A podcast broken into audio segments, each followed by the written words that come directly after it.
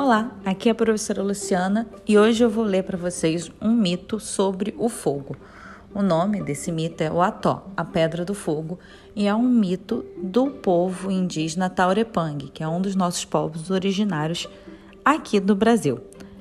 Esse mito ele é encontrado no livro Nós, uma antologia de literatura indígena, né, que saiu pela editora Companhia das Letrinhas, tem organização e ilustrações do Maurício Negro e né, quem reescreveu esse conto foi o Cristiano Wapchana, né?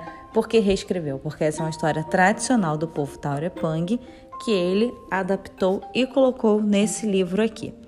O fogo é realmente algo muito importante. Com o fogo é possível cozinhar os alimentos, preservá-los por mais um tempo, se proteger do frio, iluminar a escuridão, se proteger de animais. Por isso, a gente consegue encontrar diversas narrativas de diversos lugares do mundo explicando, né, da onde veio esse fogo, né? Na mitologia grega, considera-se que o fogo foi roubado dos deuses, né? Prometeu grande titã que gostava muito da humanidade, roubou o fogo levou os homens e sofreu um severo castigo sobre, por isso.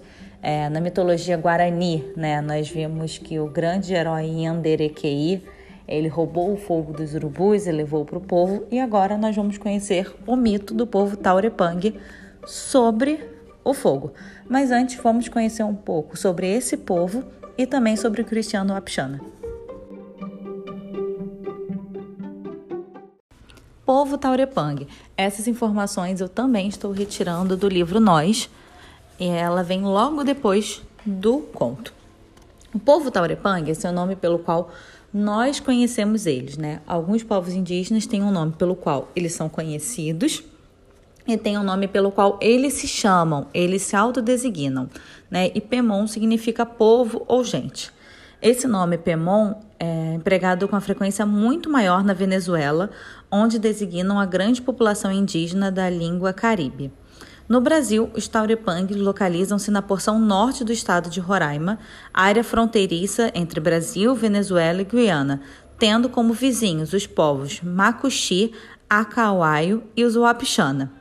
É na savana venezuelana que vive a maioria dos Taurepangs. Os que habitam o lado brasileiro da fronteira com a Venezuela e a Guiana estão em aldeias nas terras indígenas São Marcos e Raposa Serra do Sol, na nas quais também há outras etnias. Vamos falar um pouquinho mais sobre o autor. O autor né, desse conto, né, dessa narrativa mitológica, é o Cristino Wapixana.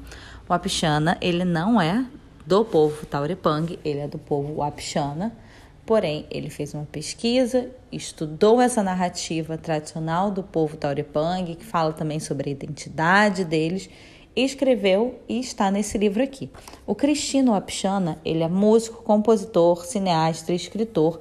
Ele nasceu em Boa Vista, em Roraima, é contador de histórias e palestrante sobre a temática indígena em instituições diversas. Ele é autor de vários livros, sendo um dos mais conhecidos dele A Boca da Noite que já foi traduzido para o sueco, é vencedor de diversos prêmios, mas tem também os Sapatos Trocados, a Oncinha Lili e diversos outros. Vale muito a pena conhecer outras histórias contadas e recontadas por Cristina Wapchana. O Ató, a Pedra do Fogo. Esta é uma história de um tempo bem distante. As serras ainda estavam adormecidas debaixo da terra uma outra que se ousava romper no chão. Vinha com tanta força que levantava as árvores e revolvia as pedras quando se levava. Foram essas serras que trouxe os olhos das águas das profundezas. Os primeiros habitantes humanos não plantavam nem cozinhavam, conheciam poucos frutos, algumas batatas e mandioca. O povo Taurepang construiu a sua aldeia na beira de um rio, rodeado por, uma floresta. Estava sempre envolvido nas atividades de caça, pesca, coleta de frutos. Naquele lugar existiam muitos animais, então não precisavam ir longe para buscar alimentos. Havia animais de espécies, tamanhos e aparências bem diferentes dos de hoje. Naquele tempo, os homens não usavam animais como meio de transporte, andavam a pé. Assim observavam melhor tudo que os rodeava. Também não se apressavam de um lado para o outro como formigas caçando. O jeito de viver daquela época ajudava o equilíbrio da vida. Homens não interferiam no curso da natureza, não desmatavam, não poluíam, nem faziam guerras com outras gentes por qualquer motivo banal. A natureza os alimentava de tudo e tudo comia cru, pois não sabiam fazer fogo. Faziam seus beijos de mandioca e os deixavam expostos ao sol por dias sobre o giral, até que secavam a ponto de ficarem crocantes. Todos sabiam da existência do fogo, só que costumava aparecer durante o tempo das chuvas. O fogo vinha do alto, em forma de um chicote reluzente, cortando as nuvens e rachando o céu, num instante barulhento. Quando tocava a terra, desaparecia em faíscas e fumaça. Muitos guerreiros observavam onde o laço tocava a terra para ver se conseguiam pelo menos uma faísca, mas quando chegavam lá, até a fumaça já tinha desaparecido e só restavam continuar a comer a comida crua. Naquela aldeia havia uma velhinha chamada Pelenossamo. A anciã morava sozinha, numa morada um pouco afastada das outras. Não gostava de visitas e andava sempre de cara amarrada. Não pedia ajuda a ninguém e odiava seus parentes. A porta de casa só se abria para entrar ou sair e fechava logo em seguida. Aquela casa parecia até ter vida própria, todas as manhãs, quando amanhecia, oculta numa bola de fumaça. Ninguém ousava se aproximar dela. Pela noção, era a única da aldeia que costumava ir à floresta. Trazia galhos secos das árvores que depositava dentro da casa e deixava alguns poucos gravetos do lado de fora, encostados na parede. A menina que morava perto da casa misteriosa, certa vez resolveu investigar o que fazia a velhinha com aqueles galhos secos. Era final de tarde e as pessoas já se recolhiam para a segurança de seus lares. O sol se despedia devagar, avermelhando o céu e tingindo as nuvens, para a chegada das estrelas e da lua cheia. Cheia de coragem e curiosidade, a menina se aproximou e rodeou a casa de Pelenossamo. Então, encostou-se na parede que dava para a mata. Em seguida, procurou por frestas na superfície, buscando ver o que se passava lá no interior daquela casa esquisita. A menina se movia na ponta dos pés, para evitar fazer qualquer ruído e ser descoberta. Sua curiosidade era maior do que o medo. Só que seu plano falhou. Tropeçou num galho posto em pé que foi derrubando os outros que estavam enfileirados. Diante daquele barulhão, a velha resmungou rouca. Quem está aí? Assustada, a menina se levantou depressa e foi se esconder numa moita. De lá enxergava a casa com dificuldade, porque a lua já tinha levado as cores que o sol antes trouxera. A velha perguntou outra vez e com mais firmeza: Quem está aí? Em resposta, ouviu apenas o trilhar dos grilos. Pelenossamos bravejou: Se eu te encontrar, vou te pegar e cozinhar. A menina ficou aterrorizada. Sentiu vontade de correr, mas a anciã poderia vê-la e usar sua magia para apanhá-la. Entre o terror e a curiosidade, permaneceu imóvel, bem onde estava. A porta começou a se abrir bem devagar. A boca de um enorme cesto de palha surgiu pela porta, acompanhada de uma vara pontiaguda. Seu coração disparou. Pelenoção apareceu atrás do cesto, com a estaca na mão. A velha contornou a casa e chegou até o monte de galhos caídos e o cutucou. De lá, saltou um ratinho que a velha cravou com a ponta da vara antes que ele completasse o seu último grito. Olhou para o animalzinho inerte e jogou-o dentro do cesto. Desconfiada, a anciã olhou para aquela moita e tomou a sua direção. Eu sei que tem alguém aí e eu vou pegar. Mesmo enxergando pouco, Pelenossamo conhecia como ninguém tudo que havia perto de sua casa.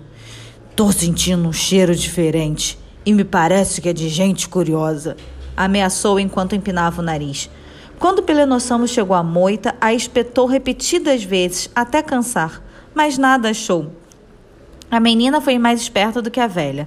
Aproveitando de um momento de distração, enquanto o ancião cutucava o monte, a jovem escapuliu para dentro de casa, pela porta aberta. Encontrou um monte de cestos e se acomodou quietinha em um deles, num canto da casa. A velha logo retornou, ressabiada. Fechou a porta com a vara-pau na mão e ficou ali parada para ouvir ou farejar alguma coisa diferente. Perto do seixo, pensou em varar o maior, justo onde a menina estava. Mas acabou desistindo, pois seus braços estavam cansados. Abandonou a vara e o cesto que tinha nas mãos num canto e seguiu até um lugar onde havia umas coisas escuras no chão, perto dos galhos que juntava dentro de casa toda vez que ia mata. A menina acompanhava tudo, imóvel, com medo de ser encontrada. Aquela morada era diferente das demais. Fechada nas paredes laterais, tinha um pequeno furo no telhado e mais outras coisas inusitadas. Por exemplo, havia uma luz pendurada no centro e tudo ali parecia ter vida. A menina estava surpresa. Aquela luz lembrava os laços de fogo que rachavam o céu. Mas a velha se movimentava amorosa e sem barulho como ela conseguiu pegar um pedacinho do laço de fogo se nem os mais fortes e mais rápidos da aldeia tinham conseguido? Será que a velha era amiga de um deles e eles deram um pouco para ela? Será que ela tinha poderes mágicos? Quanto mais via, mais seu coração se acelerava. Certa que estava só, Pelenossamo foi até o meio da casa, acocorou-se e defecou em cima de uns gravetos. Levantou-se e ficou a olhar para aquelas fezes que foram ficando avermelhadas. A velha abaixou e começou a soprá-la. As fezes da velha então se transformaram em brasas e o fogo brilhou. Então, Pelenossamo cozeu bolos de mandiocas, fez caxiri e depois foi dormir. Quando estava no melhor sono, a menina saiu do cesto, caminhou até a porta, abriu-a com cuidado e correu para sua casa sobre a luz da lua. Chegando lá, contou a sua aventura para seus pais, que estavam muito preocupados, pois a filha tinha saído sem avisá-los. Eles a repreenderam, mas estavam felizes pela sua volta. Cedo pela manhã, todos já sabiam da novidade e foram à casa da velha. Quando ela abriu a porta, lá estava o povo da aldeia, fazendo seus pedidos. Pela noção, escondeu o jogo, negou tudo, negou tudo sobre o fogo. Por isso, agarraram a mulher e amarraram suas pernas e braços. Colocaram Pelenossamo deitada sobre muita lenha e sentaram sobre ela. Apertaram com força o seu ventre com as mãos. A velha fez força para se livrar, mas não conseguiu. Logo começou a defecar e o excremento foi mudando de cor até crepitar feito brasa. Retiraram Pelenossamo de cima da lenha, que logo começou a queimar. As brasas que saíram dela, quando não utilizadas imediatamente para acender o fogo, esfriavam. Ao se apagarem, transformavam-se em pedras, as quais os Taurepang chamam de Wató, ainda, e ainda podem ser encontradas e utilizadas para fazer fogo. Desde tal acontecimento, uma grande fogueira e celebração com danças, cantos na aldeia tem ocorrido até os nossos dias. Agora os homens têm fogo para se aquecer nas noites frias, para cozinhar ou para assar. Podem fazer bolos de mandioca, caxiri, também moquear peixes, carnes para estocar e comer após alguns dias. A descoberta do fogo trouxe muita mudança para os homens e também para os animais. Os homens passaram a caçar e pescar em maior quantidade, já que podiam armazenar para comer depois. Com o passar do tempo, foram encontrando outros tipos de fogo e novas formas de utilizá-los para o bem-estar de toda a gente. Esse foi o conto O Ató, a Pedra do Fogo, um mito do povo Taurepang e foi reescrito neste livro Nós por Cristina Wapchana. Não deixe de acompanhar as próximas aulas e as próximas histórias. Tchau!